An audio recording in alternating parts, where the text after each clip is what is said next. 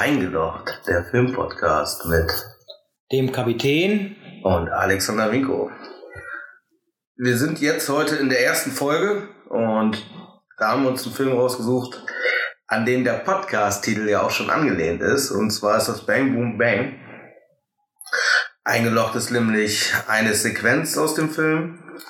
Und ich stelle euch den Film jetzt einfach mal so ein bisschen so vor. Wer den nicht geguckt hat, der guckt den jetzt, weil das ist unmöglich, dass ihr den nicht, also dass ihr den überhaupt nicht kennt. Aber wir wiederholen einfach noch mal ein bisschen, damit ihr da drin seid.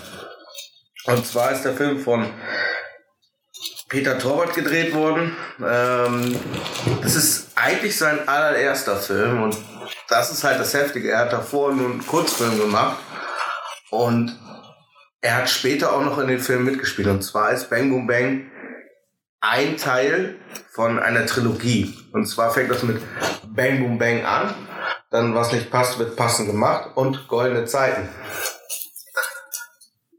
Das ist, nennt sich die Unna-Trilogie, weil es halt im Ruhrpott spielt. Genauer gesagt dann halt in Unna. Und das Setting ist eigentlich auch immer ausschlaggebend, weil den Film hättest du nirgendwo anders und zu keiner Zeit drehen können. Diese Charaktere, die dort dargestellt werden, passen so eins zu eins da rein. Da haben wir zum Beispiel einmal den Kek.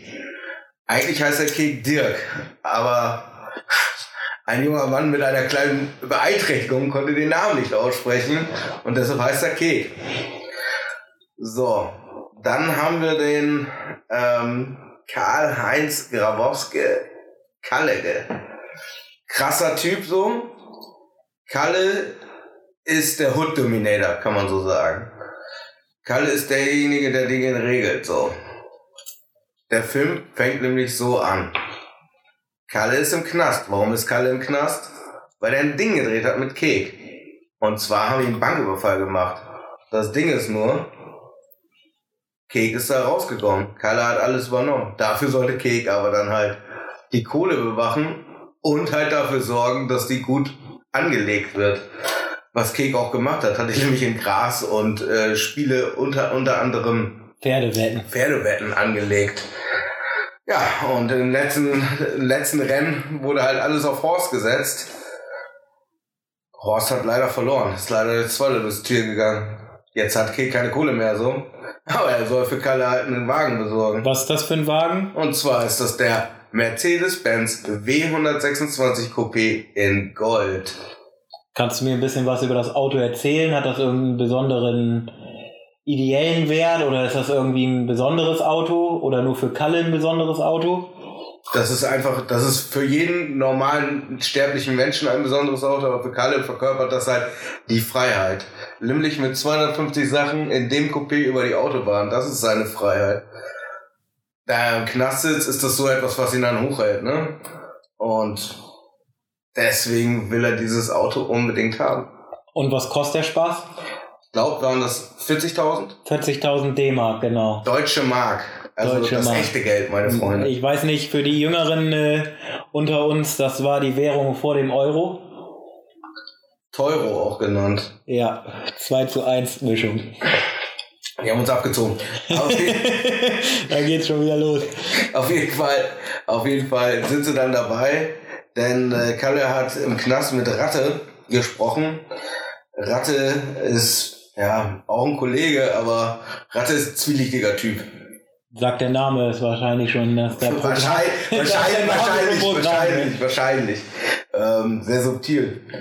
Ähm, zu diesem zu dieser Übergabe. Und zwar haben die sollen die das Auto bei dänischen Schaustellern äh, kaufen, die sehr seriös rüberkommen, nämlich wenn du zu der Zeit in den 90ern irgendwie so ein Forehead-Tattoo hattest oder so, wo dann einfach so Christusmäßig ähm, ja so ein Rosenkranz drauf ist, wie der Typ hat, der die Ansagen macht und so und dann Sequenz so, Kamera geht direkt auf den Typen und bam, hast du den Typen in der Fresse, Alter, der einfach aussieht wie 300 Jahre Knast, ey.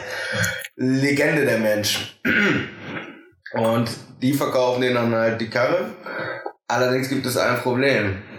Das Geld ist ja weg, aber woher kommt das Geld? Ja, das Geld ist ja ursprünglich also das Geld aus dem Bankraub gewesen. Und ähm, der Kek hat das, äh, wie gesagt, an der letzten Pferdewette an Horst das Pferd verloren.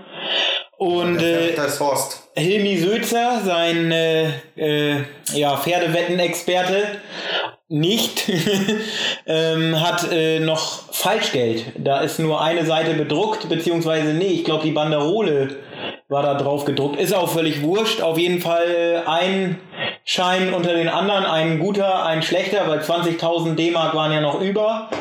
Als letzte Reserve, ich weiß gar nicht, wie viel die damals erbeutet hatten. Dreck, dreckige Druckplatten aus Polen, sagt er mir. Die bescheißen uns, wir bescheißen eine andere. Zack, Kreislauf, verstehst du? Kreislauf. Auf jeden Fall haben die dann die Kohle und äh, müssen dann aber auch schnellstens wieder da verschwinden. Dort wird introduced Schlucke, gespielt von dem großartigen Martin Semmelrogge. Ja, eine großartige Rolle in diesem Film. Also wirklich so der, ja, Hinterwäldler, würde man sagen, so ein bisschen, bisschen treu doof zurückgeblieben. Also er hat eine Behinderung auch, also er zieht zum Beispiel das Bein immer noch nach und so. Und was dann so aufgedeckt wird, ist, er soll so ein kleiner Creep sein, so weißt du. Da wird ja auch dann gesagt, so dass der angeblich die Kinder da belästigt hätte und da hat der Chef ihn ja auch rausgehauen. Und der Chef wird gespielt von den Gro seine letzte Rolle, der großartige Dieter Krebs als Werner Kampmann, zwielichtiges Arschloch der Spediteur ist und der eigentlich alle sozusagen in seine Machenschaften mit reinzieht und wie so eine, ja, wie so ein großer Oktopus seine, sein Gewirr spürt, damit er sozusagen auch immer gut rauskommt und immer, immer irgendwelche krummen Dinge andrehen ist. Genau, aber gleichzeitig irgendwie ähm, auch ja, der über diesem, über diesem Ort steht und äh, der Ort hat also wirklich, es ist sehr kleinbürgerlich. Es gibt den ortsansässigen Fußballverein, der auch gesponsert wird von der Kampmann-Spedition.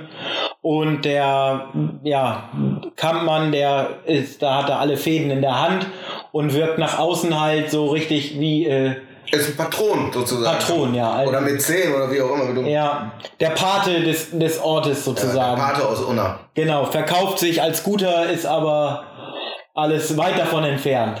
Von gut. Genau, man sieht immer, das ist immer, immer versuchen die Leute irgendwie für sich zu vereinnahmen ja. und äh, immer für sich Kapital herauszuschlagen. Klassischer Wichser eigentlich. ja. Das Ding ist, den, wollen, den will Schlucke dann halt auch abziehen, so, ne? Weil er weiß nämlich was. Und was weiß er? Er weiß, wo der Schlüssel ist für das Geld und so. Und. Für welches Geld? Das Geld, was sie da raus sind. Aber es geht ja um die Laptops. Mhm. Aber die Laptops sind ja nicht mehr drin. Aber ich Schlucke weiß halt, dass oben noch der Schlüssel ist im Tresor. Und das Geld ist nämlich am Flughafen. Weil auch da wieder Werner Kampmann, richtiger Wichser, hat auch irgendwas immer mit Schwarzgeldkonten am Start und so. Und das Geld musste halt gelagert werden in, im großartigen Flughafen von Dortmund, wo äh, heutzutage nicht mehr so viele Flieger abgehen. Naja, so detailverliebt, so müssen wir dann auch nicht genau sein, aber auf jeden Fall, das geht halt alles schief. So. Schlucke, also kleiner Plot-Twist, auch kleiner, kleiner Sad-Moment, so Schlucke stirbt dann halt auch noch und äh, wird dann ausgegraben, der Schlüssel wird sich dann wiedergefunden und es kommt aber auch zu einem großartigen Showdown am Flughafen. Genau. Und dieser Showdown ist quasi wirklich Guy Ritchie-esque. Ähm, denn diese ganzen Fäden, die es vorher gesponnen hat, die so einzelne Erzählfäden waren, fließen da wieder zusammen. Und es die Bullen sind da, Kampmann ist da und der großartige Kalle, Kalle Grabowski ist nämlich auch da. Der ist nämlich auch, das haben wir auch gar nicht erzählt, dass der ausgebrochen ist. Aber der ist, der ist auch da und es ist ein, ein, ein fantastisches Ende, ein wahnsinniges Show-Off. Ein Bang, Boom, Bang ist es. Also ja. es ist wirklich, der Film ist ein Bang, Boom, Bang. Und das Ende zeichnet diesen Film nochmal riesig. Aber wir haben einen, einen ganz wichtigen Charakter vergessen, nämlich den hin, heimlichen Strippenzieher von hinten. Derjenige mit dem, ja, mit dem, wie sagt man, Kansas City Shuffle. wenn alles nach links guckt, dann gehst du rechts herum. Und das ist äh, Alexandra Neldl. Und die spielt die Melanie. Melanie in dem Film. Und Melanie ist die Bürodame äh, von dem Herrn Kampmann. 90, 60, 90. Das sind die Gründe, warum wir dich hier eingestellt haben. Genau. Ähm, sieht unfassbar gut aus. Heute auch. Zu dem Zeitpunkt, ich weiß nicht, wie sie heute aussieht, aber wenn du das sagst, dann wird Ich sie habe recherchiert. Ja, okay. Ähm, Übrigens, wer noch fast noch großartiger aussieht als sie, das muss man auch mal, ist Ellen Tendamme. Und die könnt ihr, also die Herren der Kunst, aber auch die Frauen, weil das ist hier für alle was, können sie gerne mal heutzutage googeln. Die ist, die ist keinen Tag älter geworden. Das ist ein Phänomen, die Frau. okay. Das äh, ist die Verkäuferin an dem Schalter äh, im Videoladen. Okay, äh, kann ich mich jetzt nicht mehr so gut dran erinnern. Ich, Ja, dann google aber mal, mein Freund. ich weiß äh, nur eins, äh, dass in dem Videoladen, ähm, der gehört äh, einem bekannten Pornodarsteller. ja. Und dieser Pornodarsteller, ähm, der äh, bangt quasi ähm, die ähm, Frau von Kalle Grabowski. Manu. Manu und äh, dieser erkennt das dann, äh, als er sich äh, im Knast gepflegt einen von der Palme wedeln will und dreht dann völlig durch und bricht Genau. aus. Und also das Ding ist halt so, wir wollen euch nicht den ganzen Film hier von Sekunde zu Sekunde irgendwie verraten. So, schaut ihn euch selber irgendwie so ein bisschen an, weil wenn ihr den nicht kennt, Alter, dann ist das wirklich shame, shame, shame, shame, shame, shame on you so. Ich muss sagen so, für mich ist das halt original mein Coming Out of Age Film so, der ist halt genau 1999 rausgekommen so. Der ist damals in, im Kino im, in Bochum gelaufen und der läuft heute noch in dem fucking Kino in Bochum jeden Freitag, Mann. Jeden Freitag, das ist schon einzigartig, würde ich sagen. Das, ich müsste wirklich in meinem Hirn graben, ob ich so etwas Vergleichbares, dass ein Film seit, und der hatte letztes Jahr ja 20-jähriges Jubiläum, Genau. ähm, dass ein Film öfter in einem Kino läuft. Das Ding ist halt, bei dieser Premiere, also bei, diesem, bei der Premiere, also bei dem 20-jährigen Jubiläum, war das, lief das in jedem fucking Kino und in jedem fucking Kino war das natürlich ausverkauft. Freitags ist, ist das Ding, glaube ich, immer noch so gut wie ausverkauft. Ich kann da jetzt keine kom kompletten Belege für geben, so, aber das zeigt halt, wie wichtig dieser Film für Menschen ist. Der hat halt auch unheimlich krass viele Cameos und so. Der hat so unglaublich viele One-Liner, die ikonisch sind für diesen Film, dass den als Gesamtpaket, das den irgendwie so besonders macht. Ähm, kannst du äh, uns nochmal kurz erklären, was ein One-Liner ist und vielleicht einige Beispiele nennen, so dass unser Hörpublikum auch ein bisschen reinkommt, was den Film so besonders macht und welche Sätze quasi das äh, sind? Ja, ähm, zum Beispiel mir ist dieser Satz in Erinnerung geblieben. Ähm, da hakt's jetzt gerade. Das schneiden wir alles mal eben raus. Ach so. Und jetzt steigst du wieder ein. Ja, also so One-Liner sind halt, ist quasi ein Satz. Ne? Und der muss alles sozusagen in dieser Szene dann noch zusammenfassen. Wenn zum Beispiel gesagt wird, alles auf Horst, dann sagt es eigentlich so dir nichts, aber wenn du es aus der Filmsequenz äh, kennst, so, dann ist das halt alles, weil genau das besagt es gerade. Alles geht auf dieses eine Pferd und der Name Horst, so du weißt, alles ist auch im Arsch. Ja. So, 90 Minuten Hardcore, echte Gefühle. Das ist zum Beispiel ein One-Liner, den ich daraus kenne, so, ey, Legend fucking der, 90, 60, 90, das sind die Noten, weswegen die hier eingestellt haben. Deutsche Autobahn gut. Also, das, wenn du das so sagen würdest, würde das keinem was sagen, aber wenn, genau in dem, wenn du in diesem Kontext das sagst, ist das halt alles. Zum, wenn, man, wenn Kalle, Kalle, hat sich halt wirklich nicht gut im Griff so und dreht halt immer öfter mal durch. Die Frustrationstoleranz ist im Keller. Aber wirklich, wirklich im Keller. Und wenn du jetzt, was hat der Pornowichser meine Olle zu ficken? So, das wird halt öfter mal irgendwo einfach so gesagt so, und jeder weiß dann, okay, das ist, das gehört zu Bang Boom Bang. Ja. Oder, also wenn zum Beispiel sagst, ey, manchmal glaube ich echt nicht, dass du mein Sohn bist. Ich möchte echt mal wissen, mit welchem Alkoholiker deine Mutter damals rumgehurt hat. Ey, Grandios. wie der Kampfmann da so sitzt, bepisst vor Lachen. Bepisst. Hast du vielleicht noch, also, hast du vielleicht noch irgendwelche One-Liner, die dir da, oder, Ja, also mir fallen da äh, persönlich noch auch noch ein paar ein. Äh, ich würde sagen, sie rauchen aber auch ganz gerne. Ja, gelegentlich.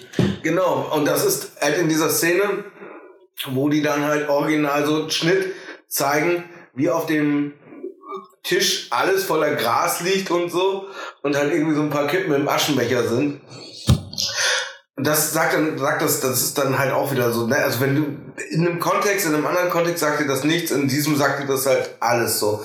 Für mich auch eine meiner Lieblingsszenen, so wie Kalle Grabowski einfach den Joint raus, so, und dann sagt einfach den ganzen Joint im einen weg, so, du siehst nur so, das ist so eine Szene, so wie er wieder so verschwindet, so wieder aufgeraucht wird, so, atmet aus und dann sagt einfach so, "Uah, Vietnam. Das ist einfach Das genial. war auch geil. Ey. Und was ich auch noch besonders gut fand, ist, äh, der Kampfmann hat auch einen Sohn. Benny Weimar. Benny Beimer, genau. Äh, auch im Leben äh, hat er es vergeben. Ähm, also im richtigen. Und der äh, führt zum Beispiel Dialoge mit der, mit der äh, Alexandra Neldl.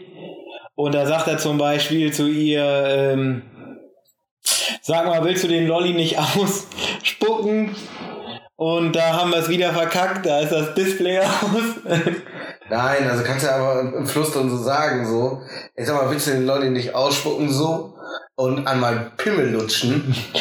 ja, oder die ganze Nacht durchgevögelt und jetzt tut dir der Arsch weh irgendwie. Sie nimmt ihn halt immer hops, so. Das ist Ja. halt auch so ein Ding an diesem Film. Ich denke, das kann man auch mal durchnehmen, einfach, dass man jetzt nochmal dazu übergeht, diesen, diese, diese Eitiker, diese, diese Stränge dann zu erklären. Und zwar, jeder Mensch denkt dann halt, die Alexander Neldl und so, die wird halt von den Wichsern die ganze Zeit irgendwie, also angemacht und heutzutage ist das glaube ich auch alles, würde man das dann alles nochmal krasser sehen, aber dass Frauen und dass auch vor allen Dingen auch Sekretärinnen zu der Zeit genauso behandelt wurden, so, ist ein Fakt. Und dass sie, wie sie das macht, sie dreht das Ganze ja um. Sie fickt das Patriarch auf ihre Art und Weise so. Und ich finde, das kannst du besser nicht machen. Nämlich, dass sie die abzieht so. Und dass sie mit ihrer Kamera das aufnimmt, wie der Code ist nämlich. Ich glaube, war der nicht sogar neu, also ich weiß es nicht ganz genau. Ich will mich da nicht, diese, ich meine aber, mich zu erinnern, und da kann man mich gerne auch verbessern, dass der Code für den Tresor tatsächlich 90, 60, 90 war. Ich weiß es nicht ganz genau. Das hatte sie ja mit ihrer Kamera dann aufgenommen. Genau. Deshalb hatte sie ja den Schlüssel. Und äh, das Frauenbild, äh, was da quasi auch gezeigt wird und was äh, zu diesem Zeitpunkt wahrscheinlich noch äh, typisch war, also dass irgendwie Frauen einfach äh, entweder hinterm Herd stehen oder die Sekretärinnen. Ja, wenn du ein Eumel bist, so denkst du halt die ganze Zeit so, ja, alles klar, was geht ab, so, wir, wir gehen hier mit der Frau um und so. Aber wenn du das mal dann nachher, also am Ende des Films zeigt es ja so, sie hat alle gefickt, so. Ja, Sie ist nämlich diejenige, die da rauskommt, so. ja, weil sie halt Das- einfach finde, unterschätzt das- wird, weil Ja, sie eben. unterschätzt wird. Und ich finde, das ist das Statement, was du dann mitnehmen solltest, so. Ja. Auf dem Weg dahin, so. Unterschätzt einfach niemanden, egal ob Mann oder Frau. Scheiß drauf so. Und darum sollte es dann halt auch nochmal gehen. Dass die am Ende zeigt, so alles klar, ich habe nämlich euch gefickt, so. Das finde ich ist halt das Krasse dabei, so. Und das ist die Message, die man auch aus diesem Film mitnehmen sollte, so. Der besagt dann ja halt so, oh, alles klar, so. Die ganze Zeit wird irgendwie auf diese Frau rumgehackt und so. Aber das zeigt halt so, sie ist, sie ist independent so. Sie zieht es durch. Sie nimmt die Kohle mit und schön nach Mallorca, ey. Ja. Schön auf dem Ballermann Ja. und sich ein bisschen bräunen. Ist ja jetzt auch alles nicht mehr. Ähm, Sad Dreams. Sad Dreams, ja, ich habe letzt erst wieder, äh, weiß ich gar nicht, Ballermann 6 oder so gesehen und ich habe auch gedacht, das ist alles irgendwie gerade, also wir befinden uns gerade in einer Zeit, wo das ganze öffentliche Leben einfach so eingeschränkt ist und so Dinge, die quasi vorher immer normal und gang und gäbe waren Selbstverständlich. selbstverständlich äh, sind auf einmal so nicht mehr existent. Du kannst nicht mal einfach in eine Kneipe gehen und ein Bier trinken mit Freunden oder ähm, ins Restaurant gehen, ins Kino. Also Bang Boom Bang läuft jetzt wahrscheinlich auch im Moment also nicht mehr im Kino, weil Kino ist dicht. Und ähm, das ist halt auch einer der Gründe, warum wir uns hier hinsetzen und diesen Podcast machen. Einfach Wir sind zum Glück anderthalb Meter auseinander. Genau, wir halten uns hier an die äh, gängigen äh, C-Vorschriften und ähm, haben natürlich auch äh, den Mundschutz äh, auf dem Tisch liegen. Ähm, Labarabab. Blabberabab. Das Ding ist, wenn du die, die, die wenn du die Take-Home-Message davon nicht mitnehmen kannst und so, und wenn du diese Charaktere, wenn du das nicht genießen kannst, wenn du so originale Charaktere nicht genießen kannst, vor Dingen auch wie sie da aus dem Ruhrpott kommen, so, dann kannst du diesen ganzen Film nicht genießen, dann ist ja auch nichts für dich so. Nee, da hast du, da hast du wahrscheinlich recht. Ähm, Was heißt wahrscheinlich? Nein, ich habe wie immer so genau, du da hast du recht. Ähm, was mich interessieren würde, wenn du die gan- wenn du nur, wenn du nur dein ganzes Leben lang irgendwie so Arthouse-Filme guckst und so und darauf bedacht bist, dass irgendwie in deiner Welt sowas nicht vorkommt, so, dann schaust du diesen Film nicht, aber dann hast du auch nicht den richtigen Blick für diesen Film. Oder wer hat halt generell den richtigen Blick für alles so und auch in diesem Film. Verurteile diesen Film zum Beispiel nicht, bevor du nicht das Ende abgewartet hast. So. Und wo, vor allen Dingen, bevor du nicht das Ende dann gerafft hast. ja, Du nix, das können die Leute nicht sehen. Ah ja, dann sage ich einfach mal ja. Ähm, was mich interessieren würde, ist, äh, wer ist denn in dem Film überhaupt dein Lieblingscharakter und warum? Äh, Fast, fast würde ich sagen alle, und das ist natürlich die bescheuerte Antwort, die man überhaupt geben kann. Aber wenn du mich drauf festnagelst, sage ich Kalle. Kalle mit dieser Impulsivität, die ja durchs Leben geht, so, und mit diesem Scheiß drauf. Man weiß auch immer noch nicht ganz genau, wie der aus dem Knast dann noch endgültig gekommen ist. Er hat ja den Fernseher auf den armen Typen dann zerschmettert. Mit dieser unheimlichen Brutalität.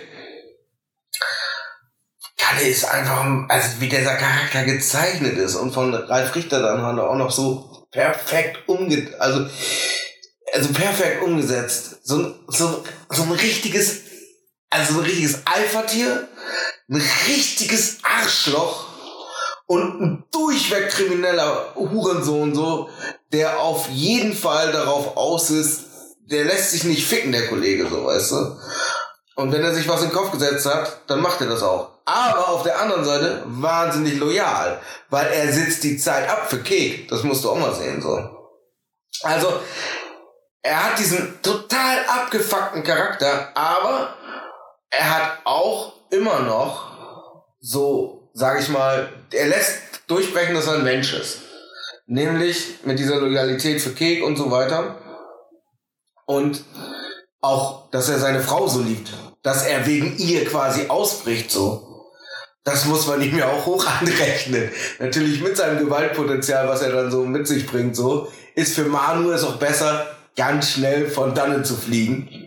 Wo wohnt die Manu? Die Kannst Ma du das nochmal kurz erzählen? Das finde ich auch ganz herrlich. Also, die leben ja offensichtlich, haben die alle ganz gut, leben die von diesem Geld, was Kali ihnen dann geklaut hat. Geil ist auch bei Manu zum Beispiel, Manu lebt in einem halbfertigen Haus, möchte ich sagen. Das ist noch nicht verputzt und da ist noch kein Klicker dran und so. Und wenn du bei Manu reingehst, ist zum Beispiel das Haustürschild so, also Schild, wo drauf steht, Manuela Grabowski, ist nur mit Tesa an, an, äh, an der Haustür gemacht. Und das zeigt auch schon wieder so viel, so, weißt du? Denn die ist quasi eigentlich immer auch auf dem Sprung und so. Und eigentlich gibt sie auch einen kompletten Fick da auf alles so.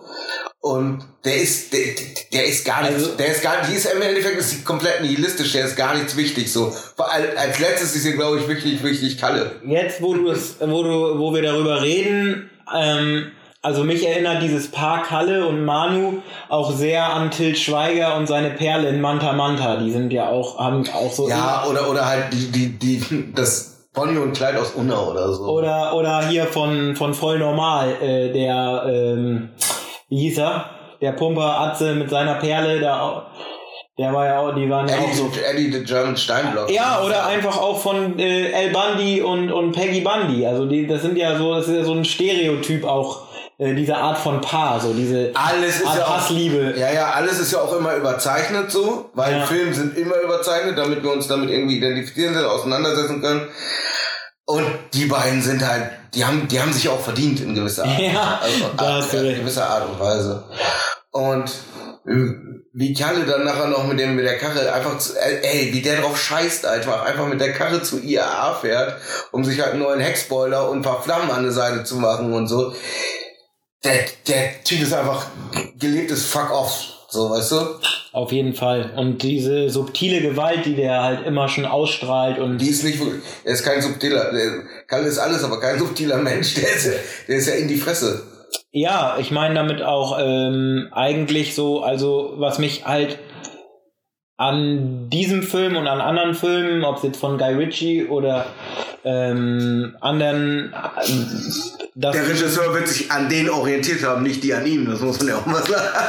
Ähm, was mich daran immer sehr fasziniert, ist halt einfach, ähm, dass diese Gewalt einfach ganz alltäglich dargestellt wird. Die wird nicht übermalt oder, oder überdramatisiert, sondern sie ist einfach da und sie wird ausgeführt und ähm, sie zeigt einfach, wie fragil im Endeffekt zum Beispiel unser, unser Leben, also das, das ich führe, ist zum Beispiel ja nicht von Gewalt geprägt. Bei mir gibt's nicht äh, ständig irgendwo blaue Augen oder Leute hauen sich ihre Köpfe mit irgendwelchen Backsteinen an und trotzdem finde ich immer in, in, in Filmen, wenn du Gewalt siehst, ähm, dann wirkt die oft nicht real und überzeichnet. Also ähm, und bei diesen bei dieser Art von Filmen und das mag ich sehr, ähm, es könnte neben dir passieren. Also der Kalle Grabowski ist jemand, der der haut dir auch eins auf die Fresse, wenn wenn du an dem vorbeikommst. Und ich glaube, ich glaube, Kalle Grabowski könnte auch so in Walle leben, oder? Ja. Also, also, es ist einfach einfach jemand, der der das schon so ausstrahlt. Äh, ich habe mir letztens irgendwie den Zeitverbrechen-Podcast von diesem Kevin hier in Bremen und das Kind, was im ja. Kühlschrank gefunden wurde. Und der Vater war im Endeffekt auch. Er war aber nicht wie Kalle. Nein, der war nicht wie Kalle, aber der hat halt sein ganzes Leben lang nur war von Gewalt geprägt und gelebter Gewalt. Und jede Art von Konflikt wurde halt mit Gewalt gelöst. Mit all seinen Konsequenzen, die daraus resultieren. Und das finde ich halt äh, in dieser Art von Filmen halt stark zu sehen, dass es einen bestimmten Typus Mensch gibt, ähm, die halt alles mit Gewalt regeln. Und da gibt es sich, das ist sicherlich auch eine Parallelgesellschaft, wo das tagtäglich so sein kann, aber das hat ja auch alles seine Schatten, sage ich einfach mal, und das ist ja auch alles ein, nicht nur schwarz und weiß auch, ne? Und Kalle spiegelt, glaube ich, diesen Fuck-Off-Charakter am, am besten so ein bisschen wieder. Der Typ ist einfach, das, der ist ein Wahnsinn, so. Und wenn du irgendwie 24 Stunden mit Kalle Grabowski, Alter, danach gehst du am Schock. Wahrscheinlich schon. Oder bist tot. Also äh, beides, beides kann sein. Aber es ist auch nie langweilig. Hast du denn einen Lieblingscharakter? Oder bist du jetzt, bist du jetzt, bist du jetzt fertig, weil du an Kalle denkst? Nee, ich bin überhaupt nicht fertig. Äh, also ich finde halt irgendwie äh, Schlucke immer noch nach wie vor. Martin Semmelrogge, ich mag den einfach als Menschen. Martin Semmelrogge hatte ja dann auch wirklich auch nur so zwei, also was heißt nur, aber Martin Semmelrogge hatte zwei krasse Rollen, fand ich einfach. So, das eine ist in das Boot, so, ja. das andere ist in Bang Bang. Das ist das, wo ich ihn mit verbinde. Entschuldigung, dass ich dir rein. Nö, überhaupt nicht. Ähm, aber du zeigst mir die ganze Zeit den Mittelfinger. Ja, hier äh, nochmal für unsere, für unsere Audience. da war er wieder. Nee, aber ähm, Schlucke, der ist einfach äh, so jemand, ähm, man kennt diese Art von Mensch auch im realen Leben. Also auf meiner Arbeit zum Beispiel gibt es so einen, ähm, der ist auch wie Schlucke. Und ähm, ich habe auch an mehreren vorherigen Arbeitsverhältnissen äh, habe ich solche Leute immer wieder getroffen. Und mein Nachbar aus frühester Kindheit gegenüber, ähm, damals war das noch so, dass ähm, eine Behinderung äh, viel zu gesellschaftlicher Ausgrenzung führte und die Eltern von behinderten Kindern diese Kinder quasi in Hinterzimmern oder ähm, andernorts versteckt hat haben und die unsere Nachbarin damals von gegenüber die äh, hatte äh, vor äh, ihren Sohn nicht zu kriegen und da zu dem Zeitpunkt das auch gesellschaftlich irgendwie noch mit Abtreibung nicht so geil war, hat die das halt mit einer Stricknadel selber probiert. Dadurch, ja, ah, Winko macht gerade große Augen, äh, ist der Sohn halt mit einer Behinderung auf die Welt gekommen. Ja, ich muss das halt immer mal erzählen. Ja, raus, raus, Und er war, der war ähm, halt Zeit seines Lebens hat er dann mit seiner Mutter alleine zusammengelebt, direkt bei uns gegenüber. Und der war halt ja, man würde früher sagen, zurückgeblieben und äh, geistig eingeschränkt, aber doch quasi lebensfähig. Und das war halt so ein, so ein guter Typ einfach, ne? Der, der hat zwar alles ein bisschen langsamer auf die Kette gekriegt, aber wurde halt dadurch auch viel, viel ausgenutzt. Und genau so einer ist Schlucke halt eben auch. Das ist eigentlich unter anderen Umständen wäre das jemand, der äh, wahrscheinlich ein sehr gutes Leben hätte führen können und halt sich an den an den Werner Kampmann, heißt er Werner Kampmann? Ja. Äh, gebunden hat und der hat den natürlich immer für seine ganzen Hiwi-Arbeiten ausgenutzt und manipuliert und ähm, das wollte ihm irgendwann heimzahlen und ich finde diese Rolle einfach, diese, dieses diesen Versager oder diesen Waterboy. Ja, also Im Endeffekt Adam Sandler in Waterboy. Ja, aber wenn man das, wenn man das so benennen will, also wenn man das so werten will, dann halt, ne, ja. dieses, dieses Lebensversagertum, wie auch immer, das ist jetzt sehr negativ konjugiert, ja. aber wenn man das so benennen will, ein großes Ding dabei ist nochmal bei Schlucke, dass der auch wegen Pädophilie drangekommen ist. Also weil die den halt, das sagt, sagten die auch nochmal, als sie ihn dazu, ähm, als sie ihn beerdigen. Und zwar Schlucker hat niemanden von uns angefasst, so. Und das beinhaltet ja, und es war ja auch immer mal die äh, Aussage von dem äh, Prozess und so. Und das Schlucker halt, früher war der halt Jugendtrainer so mhm. und wurde dann rausgeschmissen, weil es halt irgendwie so äh, Anklagen gab, weil er kleine Kinder angefasst hätte und so. Ich, das, das kommt dann halt auch nochmal alles mit dazu, ne? Also du bist dann halt, gerade in so einer Kleinstadt wie Unna, wo dich dann jeder kennt, ein Geächteter, ein Aussätziger. Ja. Im Endeffekt war ein Aussätziger, so weißt du, von der Gesellschaft irgendwie verstoßen. Und ich denke, dass das auch viel mit, oder logischerweise viel mit ihm gemacht hat, wo er es einerseits Kampmann, aber auch allen anderen heimzahlen wollte und wo er einfach für sich vielleicht auch nochmal eine geile Zeit haben wollte. Und das Geld war natürlich das Mittel zum Zweck dazu. Ja, ähm, ja, wie gesagt, also der, der, äh, den fand ich richtig gut, auch die Rolle, die hat er gut gespielt. Und auch diese, ähm, je mehr wir jetzt auch über den Film reden, ähm, desto mehr sieht man einfach auch, wie krass einfach ähm, diese Stereotypen besetzt sind und wie viel der Film im Endeffekt Blaupausen von bestimmten Menschen und Charakteren zeige, die uns auch immer wieder im Alltag begegnen. Und der Film gibt uns sehr viel Einordnung und sehr viel, ja, sehr viel, wenn man, wenn man sich mit, mit Sozialem auseinandersetzt, kann man durch diesen Film sehr viel von Menschen lernen und wie Menschen funktionieren, weil es halt einfach bestimmte, bestimmte Charaktere, die treten halt immer wieder auf. Ähm, finde ich. Und ganz, es ist, im Endeffekt ist es ja auch ein Teil also einer Tragikomödie. Mhm. Ne? Das hat ja auch Teile, Teile davon, ganz klar. Nämlich so ein Charakter wie Schlucke ist ja wahnsinnig tragisch. Aber auch Ratte ist ja tragisch, wie er dann nachher in seinem Haus da sitzt und so, wo alles für ein Arsch ist, Alter. Weil willst du der Typ sagen, nee, also Nee. Also schon den, den, den Spitznamen Ratte zu bekommen, das sagt ja auch schon wieder äh, einiges aus über dich. Ähm, ja, auch Kek zum Beispiel. Also Kek finde ich so, das ist ja so der rote Faden, der sich durch den Film zieht. Und auch das Schicksal von Kek ist eigentlich äh, ein, Teil, ein Teil davon ist auch mein Schicksal.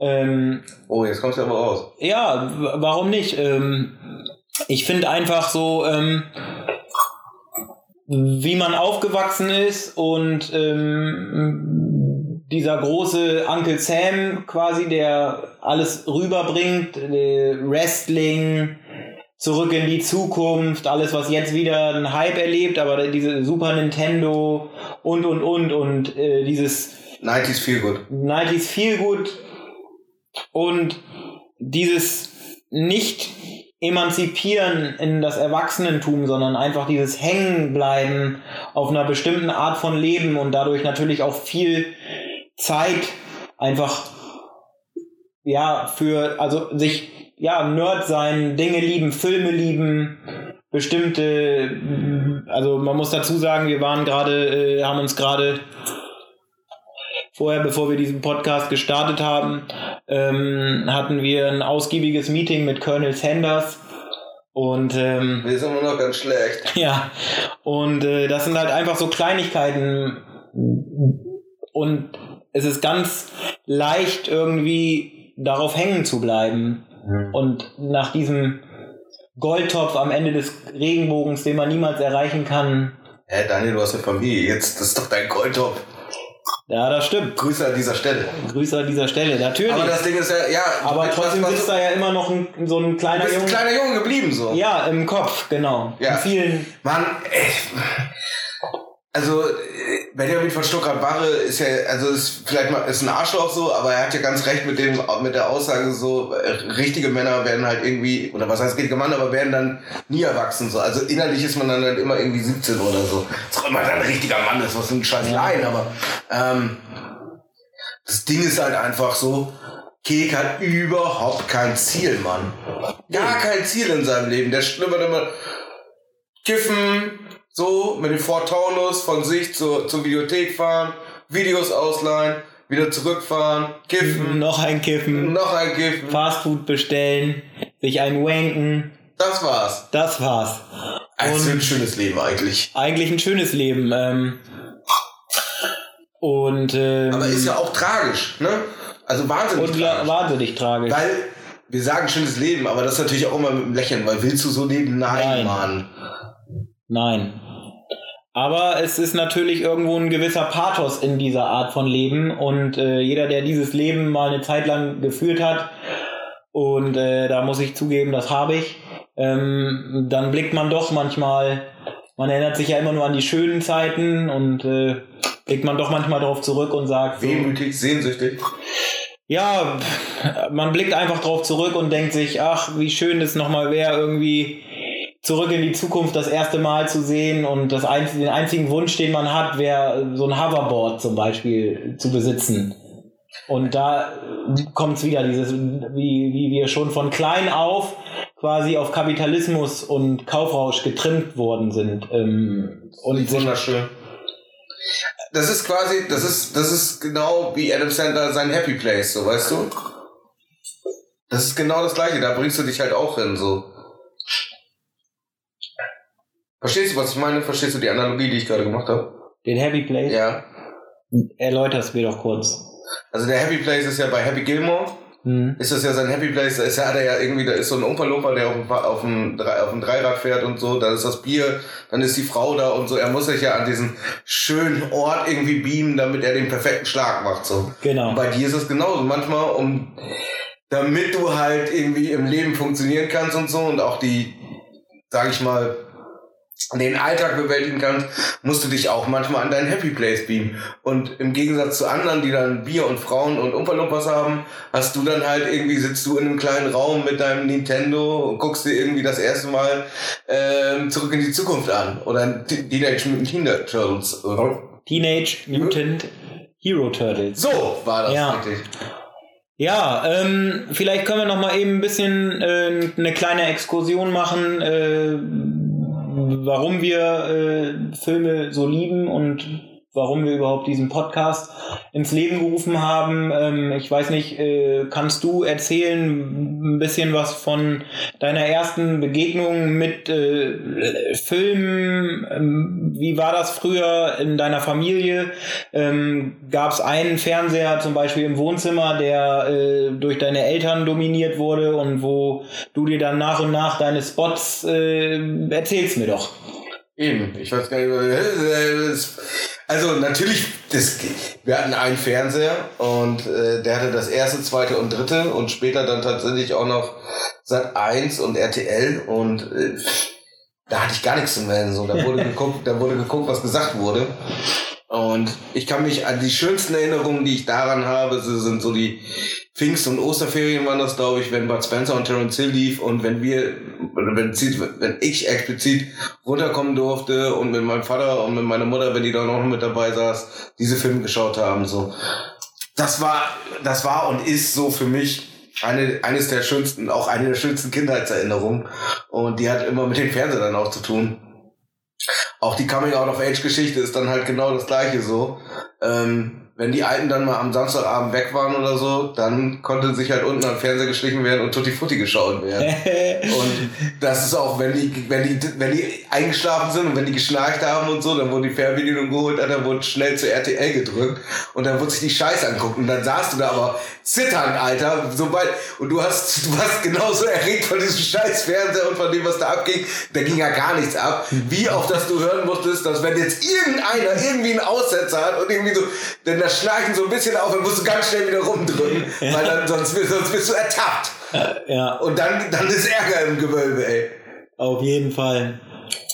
Ja, spannend. Und dann hat man sich da irgendwann emanzipiert und äh, plötzlich einen Geschmack entwickelt. Ähm, das ist auch, äh, was ich an dir schätze. Du hast äh, Filmgeschmack. Das kann man von wenigen behaupten. Äh, ich kenne, Es geht ja runter wie Öl, Daniel. ja, fühlst du dich gerade. Mir schon gebauchpinselt, ja. Das ist Wenn schön, das ist schön. Colonel Sanders hat mir den Bauch so, weit, so, so schrecklich kaputt gemacht, aber den, den streichelst du mir gerade. Ja, mir war es halt auch immer wichtig, ähm, einfach irgendwie zu sehen, wie interagieren andere Menschen und die nicht zu meiner realen Umwelt gehören und einfach auch um meinen Horizont zu erweitern. Wir hatten damals einen Fernseher und wenn ich das rückblickend betrachte, wurden mein Bruder und ich da auch relativ häufig vorgeparkt. Ähm, denn ich habe auch jede Menge Ich muss, Fernseher. ich, muss, ich muss dazu sagen, ich hatte in, äh, am Tag hatte ich maximal eine halbe Stunde Fernsehzeit. So. Und mehr gab's dann auch tatsächlich nicht. Und deshalb waren diese Zeiten mit dem Bud Spencer-Ding so besonders. Oder auch zum Beispiel 007-Filme. Ja, auf jeden So, das, das war halt so Samstagabend, Classical, Samstagabend und du durftest länger am Fernseher bleiben, Mann. Also Fernsehen war ja auch irgendwo manchmal Familienmittelpunkt. Familienmittelpunkt, aber auch gleichzeitig so eine Flucht in eine andere Welt. Genau, man hat mit seiner Familie zusammengesessen, musste aber nicht über reale Dinge äh, sprechen, sondern hat einfach gemeinsam das Programm genossen. Ich kann mich viel auch erinnern, dass meine Mutter uns nachts geweckt hat, wenn dann irgendwie Henry Maske geboxt hat und sowas, dass wir dann nachts plötzlich aufstehen konnten und irgendwie Boxkämpfe, also meine Kindheit war geprägt von Boxkämpfen, alle Wurdest du so Deutschen- zusammengeschlagen? Nein, ja, auch, aber äh, mehr dilettantisch. Äh, Ja, wenn ich zum Beispiel eine große Stunde de des Fernsehens, so die, wo wir auch runtergeholt wurden, waren zum Beispiel die Öffnung der Mauer, so, ne? Also, dann wurde, wurde halt, dann weiß ich noch ganz genau, hat meine Mutter uns runtergerufen, ey, hier passiert gerade was, so kommt mal her und wir haben uns das dann angeguckt, so. Also, das ist ja was Besonderes, das ist etwas, woran man sich auch immer wieder erinnert, so. Also ich kann mich daran nicht so gut erinnern, weil ich erst vier war zu dem Zeitpunkt, als das passiert ist, woran ich mich aber trotzdem sehr gut erinnern kann, obwohl ich da erst fünf war, war zum Beispiel, wo wir Weltmeister geworden sind, 1990 war das, ne? Und, glaube, 19, ja. das war halt, da, da weiß ich, dass bei meinen Großeltern im Garten irgendwie, da war die Hölle los und ähm, ich kann mich daran erinnern irgendwie, dass das einfach das ist noch ein, als, als trübe Erinnerung da, dass das so ein Großereignis war und mein Opa stockbesoffen irgendwie durch die Gegend gehüpft ist und so weiter. Ähm, und es hatte immer irgendwas mit Fernsehen zu tun und es hat sich halt immer irgendwie weitergezogen. Und ähm, dann hatte ich irgendwann meinen ersten eigenen Fernseher, als ich auch mein eigenes Zimmer hatte. Ich habe mir das vorher mit meinem Bruder geteilt. Und dann hatte ich einen alten Fernseher von meinen Eltern aus dem Schlafzimmer und der hatte unten einen Videorekorder drinne. Oh oh. Und dann hatte ich. Hast du also die Videos von deinen Eltern, wo so nicht drauf. Ich habe dann alle Kindervideos, Dschungelbuch und was wir alles hatten, natürlich gnadenlos überspielt. Und auch 3X-Filme? Ähm, genau, die mit, mit, mit 3X-Filmen. Ähm, das war natürlich dann auch irgendwie spannend ähm, ich habe immer die, also wir hatten die TV-Hörerinnen und Sehen abonniert und ich habe mir die immer direkt schon geschnappt und mir schon alles quasi rausgeschrieben, wann wo was läuft und mit Showview-Code und was weiß ich und habe mir dann die Sachen aufgenommen und ähm, habe dann angefangen wirklich äh, ja viel auch einfach zu gucken und dann kam halt auch irgendwann die Zeit, wo man über Flohmärkte gelaufen ist und Videokassetten gekauft hat ab 18. Früher waren die Jugendschutzregeln zum Beispiel noch ganz andere. Da waren Filme ab 18, wenn da einer verbrannt wurde äh, oder jemandem die Kehle durchgeschnitten wurde. Das war dann schon ein Film ab 18. Die Filme waren stumpf. Äh, Blade zum Beispiel 1 äh, war ab 18, The Rock war ab 18. Ähm, Wie heißt dieser, wo die da irgendwie gegen irgendwelche Viecher kämpfen? Äh, Starship Troopers. Genau, Starship Troopers. Den auch ab 18. Konnten wir damals auch nicht ausleihen. Kann ich mich auch noch dran erinnern, dass wir da in, äh, nach unten gegangen sind in die Videothek und es immer wieder hieß so, nee, den könnt ihr noch nicht, den könnt ihr noch nicht. Und der ist so scheiße, der Film. Ja. Man ja, so scheiße ist Starship So scheiße ist der auch nicht, aber man hat sich, Weißt du, diese Neil Patrick Harris ist genial.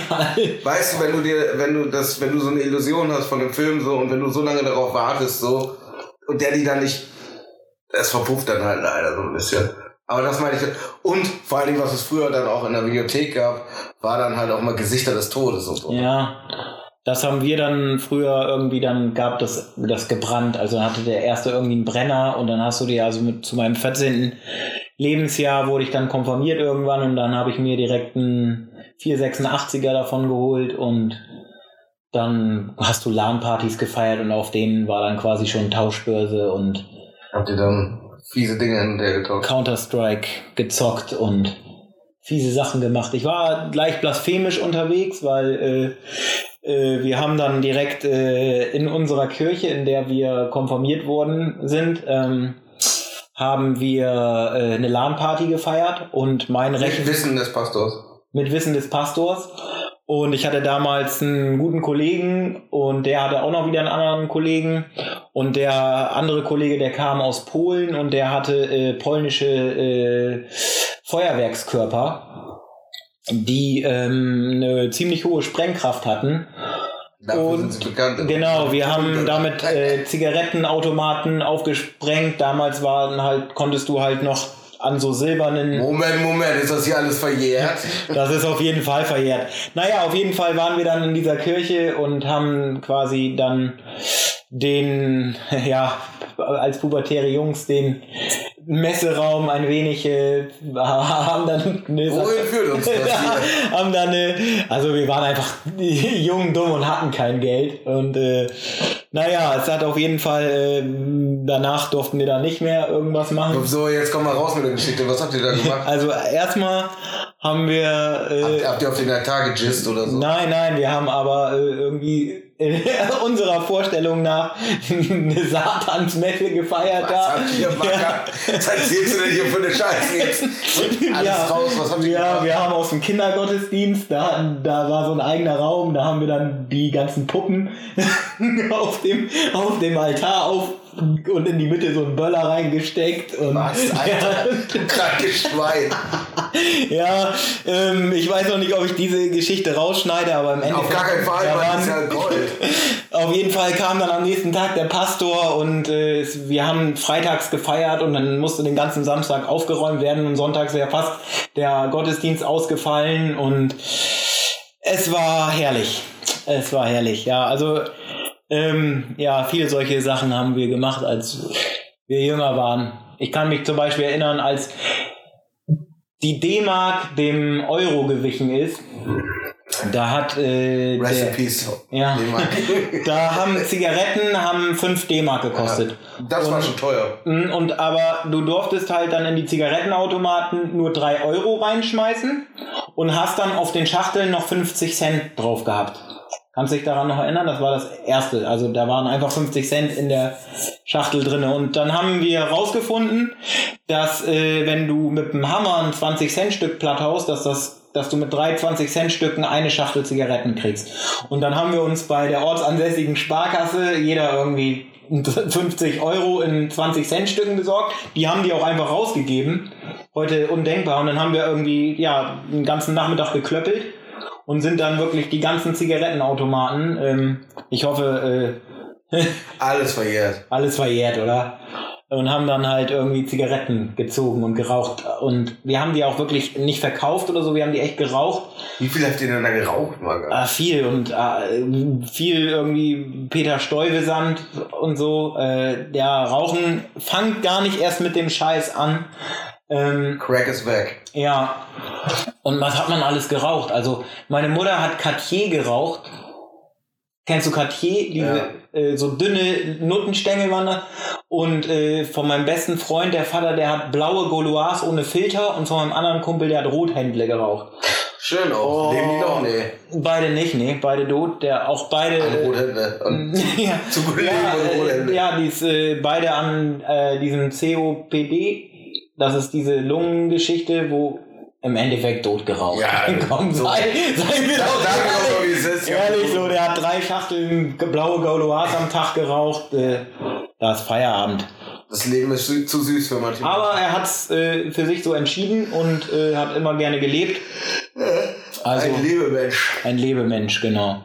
Nee, und sowas haben wir halt alles gemacht damals. Ich weiß auch gar nicht, warum wir da jetzt gerade drüber reden, aber ich Äh, wollte du, sagen, das ist eine Beichte hier und du musst das offensichtlich von dir lassen, weil dich das gerade irgendwie so ein bisschen gestört hat. Oder? ja, Das nennt sich Podcast, Daniel. ja, also wir sind keine unbeschriebenen Blätter und ich kann wahrscheinlich in den nächsten Folgen, es wird immer mal wieder Exkursionen geben in die äh, Wirrungen und äh, Irrungen meines Lebens. Äh, ich muss dazu sagen, ich bin äh, knapp sechseinhalb Jahre zur See gefahren.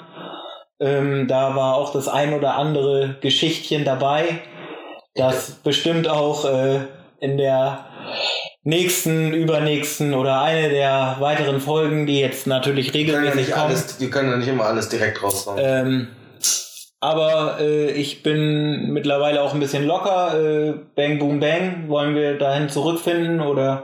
Easy, easy, easy. Wollen Klauen, Mauen, alles so. Massenschlägereien, all das gab es auch in meinem Leben. Das wird es, wird es auch sicherlich auch nochmal irgendwann thematisiert. Weil wir müssen die Leute irgendwie dran halten. Der Cliffhanger muss ja da sein.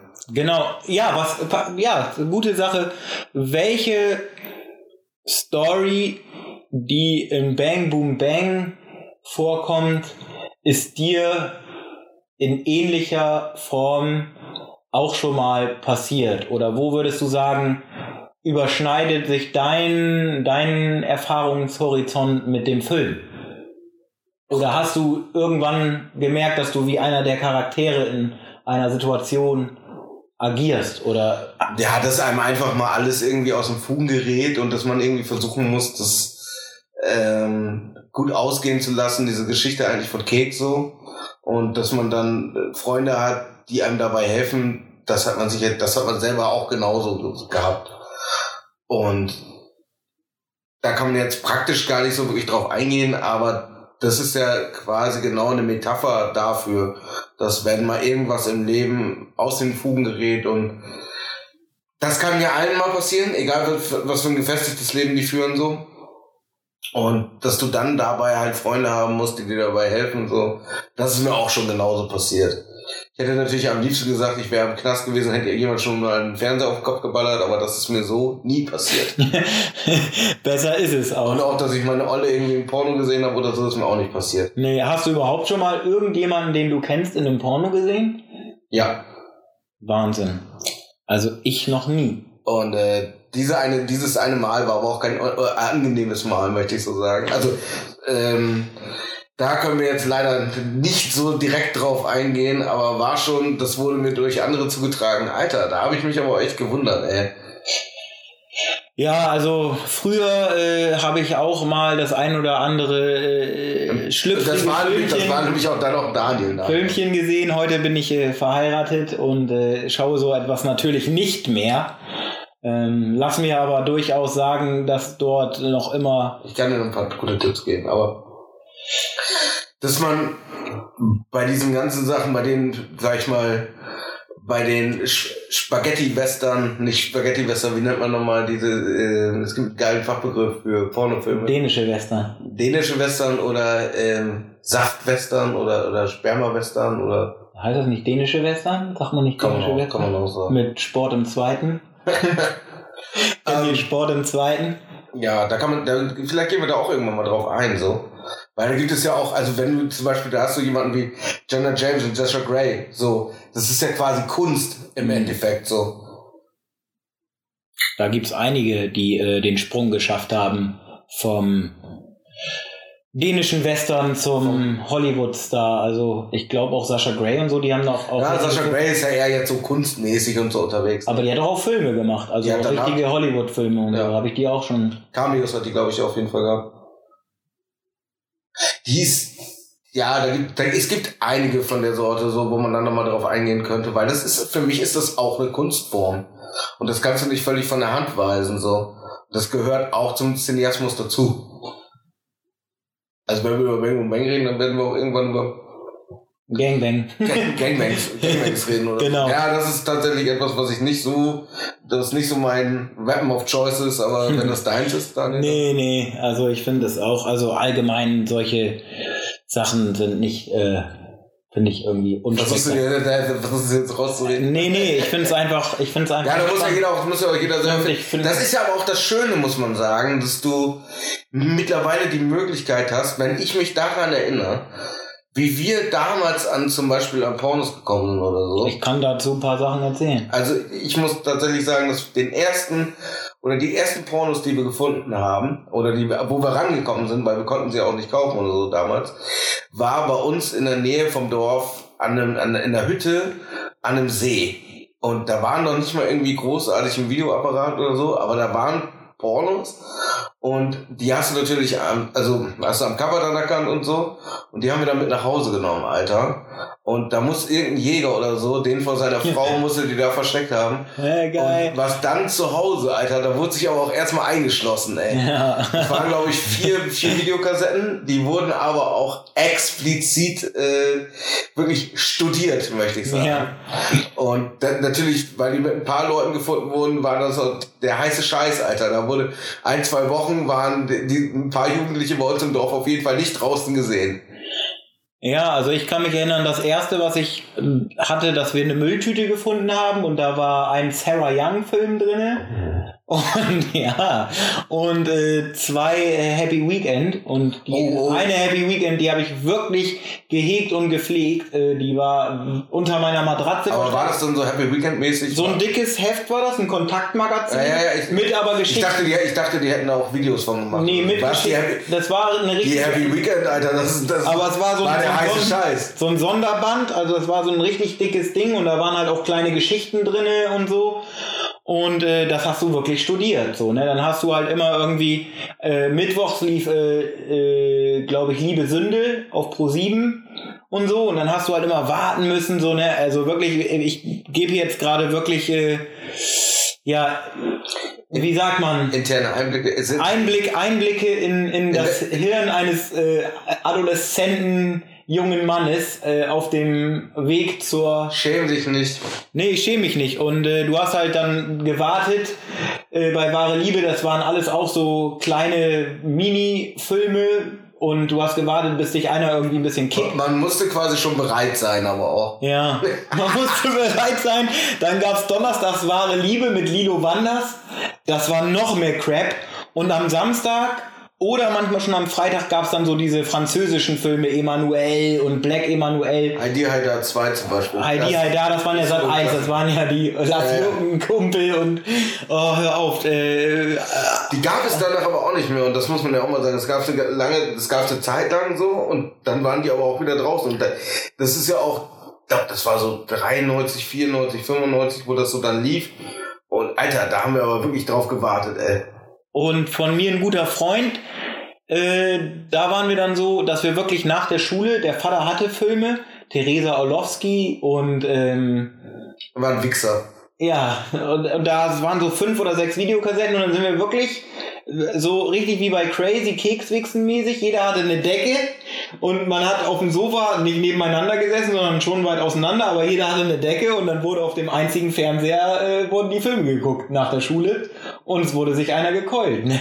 Das war Das sind hier die ganzen, ich, das sind die ganzen verrückt, dass ich mich jetzt so daran erinnere, weil es ist einfach urlange her, also es ist über 20 Jahre Danke, her. dass du die Story mit uns teilst.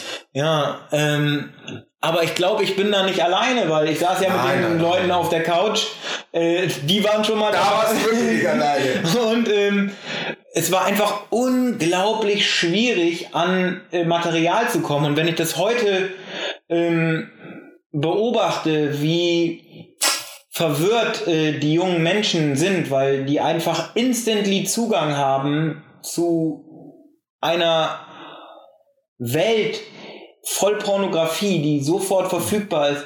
Die Bandbreite ist halt. Es ist unglaublich. Also, wie gesagt, wir hatten einige wenige Sachen und, und die Generationen davor, äh, da waren die Frauen nicht rasiert, das waren irgendwie so. Das ist sicherlich auch eine sehr ambivalente Geschichte, ne? Weil du hast einerseits ist es, kann das ja in welchem Sinne dann, aber es kann ja auch positiv sein, so dass du dich ausleben kannst. Auf der anderen Seite, was Porno halt auch ist, ne, wahnsinnig überzeichnet, so. Und das ist ja nicht, das ist ja nicht der reale Geschlechtsverkehr, den du mit deiner Frau hast oder so. nee. Ähm, aber denen wird das halt suggeriert. Das kann auf der anderen Seite kann es auch zu einer unheimlichen Erwartungshaltung auch an dich selber führen, dass du denkst, okay, ich muss jetzt so acten und genau so abliefern, wie es wie es da kommt. So. Aber da ist ja auch muss, muss sich halt auch jeder dann selber hinterfragen, sondern beziehungsweise in dem Alter machst du das ja nicht, weil du einfach nur ein triebgesteuerter Schmock bist, Alter, der einfach nur darauf aus ist, abzugehen und, und wirklich äh, hektoliterweise äh, Ejakulat irgendwie aus dir rauszulassen. Aber das kommt ja, das äh, kommt dir ja auch beim Sportunterricht schon aus der Nase raus. Ja. Das kannst du in dem Alter ja auch gar nicht kontrollieren. So. Und wenn, äh, wenn man die Möglichkeit gehabt hätten, wie die jungen Leute das heutzutage haben, dann hätte man ja auch, also wäre man ja gar nicht mehr rausgekommen. Nee. Ne? Aber da, auf der anderen Seite musst du dann ja auch niemanden mehr ansprechen. Verstehst du, was ich meine? Ja. Weil Aber auch, also ich meine jetzt mal, wir sind ja jetzt schon so im Eingemachten, aber auch irgendwie das Kennenlernen. Eingelocht. Da sind wir wieder. Der Podcast nimmt Fahrt auf. Äh, was ich spannend finde, ist zum Beispiel das ganze Kennenlernen, wie es heute funktioniert. Also ich habe alle meine Partnerin im realen Leben kennengelernt, ohne Telefon, ohne alles. Ich habe nie auf irgendeine Kontaktanzeige geantwortet. Ich habe nie irgendwie diese ganze Chat-Geschichte und so, dieses ICQ war ich auch schon zu alt dann, als das irgendwie lief. Ähm, und jetzt ist es im Endeffekt so mit Tinder und Lovo und wie das alles heißt. Äh, äh, ich kenne so viele Leute, die verabreden sich darüber, ähm, einfach nur um miteinander ja, Sex zu haben. so Und funktioniert das. ich denke. Und diese Verschiebung und diese Einfachheit und gleichzeitig dieses Weg von sozial, also Die Verfügbarkeit ist da, aber es ist auch alles irgendwie so ein bisschen casual, so, weißt du, weil wenn es nicht klappt, dann swipest du halt bei der nächsten so. Also du musst dir nicht mehr so viel Mühe geben, dich in diese Situation reinzuversetzen und dort auch wirklich dich in den Menschen hineinzuversetzen. Das kommt aber auch immer auf den Charakter drauf an. Aber die Verfügbarkeit ist mehr gegeben, weil du das, du kannst quasi von zu Hause aus auschecken, wer nicht nur dein nächster Geschlechtspartner ist, aber auch dein eventueller Lebenspartner. Aber diese Oder meinst du, dass es heutzutage wirklich zum Großteil nur noch um Geschlechtsverkehr geht? Na, nein, ich wollte darauf hinaus, dass ich mit einem relativ limitierten Angebot von Dingen, die mich interessiert haben, und ich rede jetzt nicht nur von Pornos, sondern einfach allgemein von Dingen, die mich interessiert haben, bin ich mit einem sehr limitierten Angebot aufgewachsen. Mhm. Und dieses Angebot hat sich in den letzten 10, 15 Jahren so vervielfacht und so ein Überangebot von Dingen ausgeprägt und so eine Überverfügbarkeit zu immer und zu jeder Zeit, dass der Entscheidungsprozess, den ein junger Mensch oder den auch ich heutzutage für ein, eine Sache treffen muss, mir so viel Herausforderungen beschert, dass ich oft dann denke, oh, nee, ich also du meinst, weißt es du, was lohnt sich nicht mehr so viel da reinzustecken oder es lohnt sich nicht mehr so viel zu den Dingen auf den Grund zu gehen. Ja, also Du hattest es damals nicht. Äh, zum Beispiel Hip-Hop, nehmen wir Hip-Hop. Äh, in meiner Klasse und überall, die haben alle nur böse Onkels und so weiter. Ich war eigentlich einer der ganz wenigen, die schon von Anfang an irgendwie Hip-Hop gehört haben. Es gab dann die anderen Hip-Hopper, aber das waren halt alles durchgehend irgendwie ältere und die haben halt auch gekifft und so weiter. Und ähm, ich war instantly, hat sich Hip-Hop bei mir sofort äh, mit Leuten, die kiffen und so weiter. Und dann gab es die andere Fraktion, die waren halt voll nur auf Rock und Heavy Metal und so weiter. Und es war unglaublich schwer, Gleichgesinnte zu finden. Ähm, und du musstest sehr weite Wege auf dich nehmen, um an Content ranzukommen. Und du musstest mehr reinstecken. Oder hast und du musstest den Dingen mehr auf den Grund gehen. Du musstest dich mehr damit auseinandersetzen. ist nicht so Kaugummi-mäßig, oder was wolltest du damit sagen? Nee, ich möchte sagen, dass, also ich finde es unglaublich schwierig für junge Leute heutzutage sich auf, also wenn, wenn, wenn man das rückwirkend betrachtet, hätte ich gerne natürlich früher irgendwie Menschen kennengelernt wie dich oder wie viele andere, die in meinem Leben mittlerweile auch aufgetaucht sind, einfach Plusmenschen.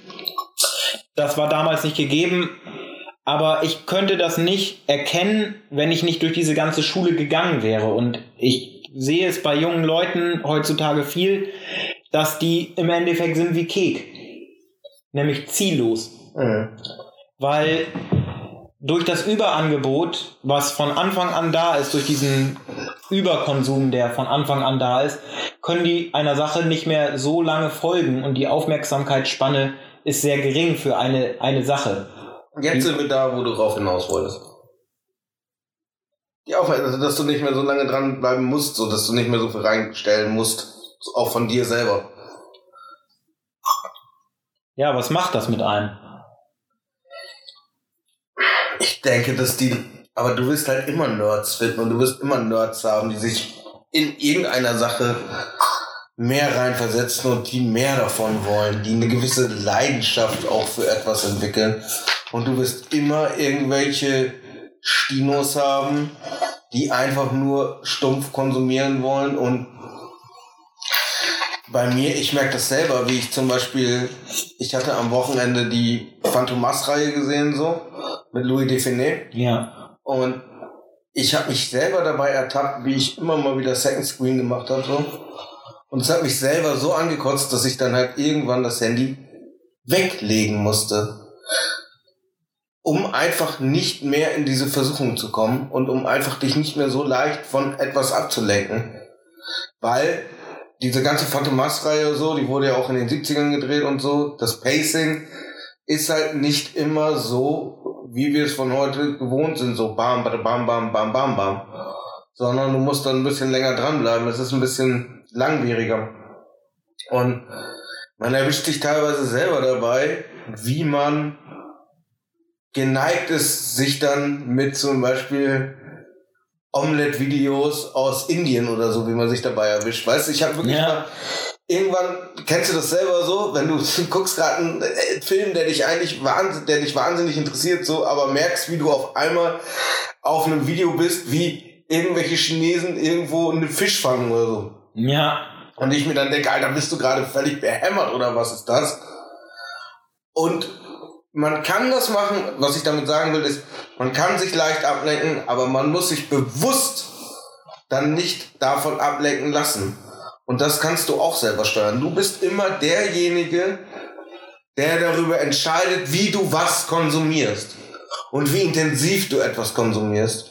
Und mir hilft es zum Beispiel, wenn wir zum Beispiel beim nächsten Mal, denke ich mal, werden wir ja wieder einen Film vor dem Podcast schauen, so. Und dann hast du ein ganz anderes Setting. Dann ist man gemeinsam da, man schaut diesen Film und man schaut den Film bewusster. Ne? Man setzt sich mehr damit auseinander, man hinterfragt einzelne Dinge. Man ist intensiver in dem Erlebnisfilm gerade dabei. Und das sind, glaube ich, die Momente, die man sich manchmal auch einfach wieder selber herholen muss. Und wo man sich dann auch, wenn man sich dabei erwischt, wie man zum Beispiel gerade irgendwie sich reinzieht, wie irgendjemand mit einem, äh, einfach nur mit seiner Hand einen Fisch fängt oder so, dass man das dann sein lässt. Weil das ist wirklich, das, das ist so random und das ist, so nichts, Alter. Das ist doch so ein Schwachsinn. Daran wirst du dich in zehn Jahren nicht mehr daran erinnern, was für einen behinderten Fisch dieser Typ da gerade gefangen hat. Aber, aber mit der Hand. Aber, aber mit der Hand. Aber du wirst dich auf jeden Fall daran erinnern, so. Und den Film wirst du auch in 10 oder in 20 Jahren nochmal gucken. Das macht das ja auch so zeitlos. Aber wie du, was gerade abgehauen ist oder so. Und die Filme sind ja wirklich zeitlos. Absolut. Und die sind auch so wunderschön banal manchmal. Und die haben ja wirklich versucht, dann so 007 Charaktere damit rauszuziehen und so auf ihre eigene Art und Weise. Es ist ein ganz eigenen Humor. Auch alles Kindheitserinnerungen, ganz Eben viel. Das. Ganz Louis Define, wahnsinnige Kindheitserinnerung. Ja, wahnsinnig viel. Und Jerry Lewis habe ich auch viel als Kind geguckt. Bud Spencer, Terence Hill hatten wir ja heute auch schon mal. Wie gesagt, das ist das Eheste, woran ich mich erinnern kann, wenn ich mich an Kindheit und Fernsehen, Bud Spencer und Terence Hill. Ja, und Zeichentrick. Ja. Also sehr, sehr, sehr viel. Aber da, wir hatten zum Beispiel auch gar keine großartig, weil du erstes, zweites, drittes, das erste, woran ich mich erinnern kann, Zeichentrick sind Simpsons, so, ne? Damals ja. auf äh, ZDF. ZDF, genau. Das waren so die ersten. Da, und ich habe die nicht mal geguckt. Ich hatte die als Kassetten, als Hörspiele. Als, Hörspiel, als Hörspielkassette hatte ich Werder der Film. Geil. Ja, das war natürlich dann auch komprimiert, weil du hattest glaube ich, 30 Minuten und 30 mhm. Minuten und dann wurde das, also die Realfilmsachen und so wurden dann auch rausgeschnitten und so. Aber geil, bestimmt als Hörspiel. Wahnsinnig. Ich kann mir den Arsch beißen, dass ich sowas heutzutage nicht mehr habe, ey. Ja, also, ich, ich die ganzen Kassetten irgendwie nicht mehr. Also ich habe ein paar Kassetten noch, die haben es überlebt, so, aber nicht alle. Äh, Deshalb war ich jetzt auch gerade dabei, meine ganzen äh, DVDs irgendwie zu Hause einzustauben. Weil ich schau, schaust du noch so DVDs? Äh, ich muss ganz ehrlich sagen, nein.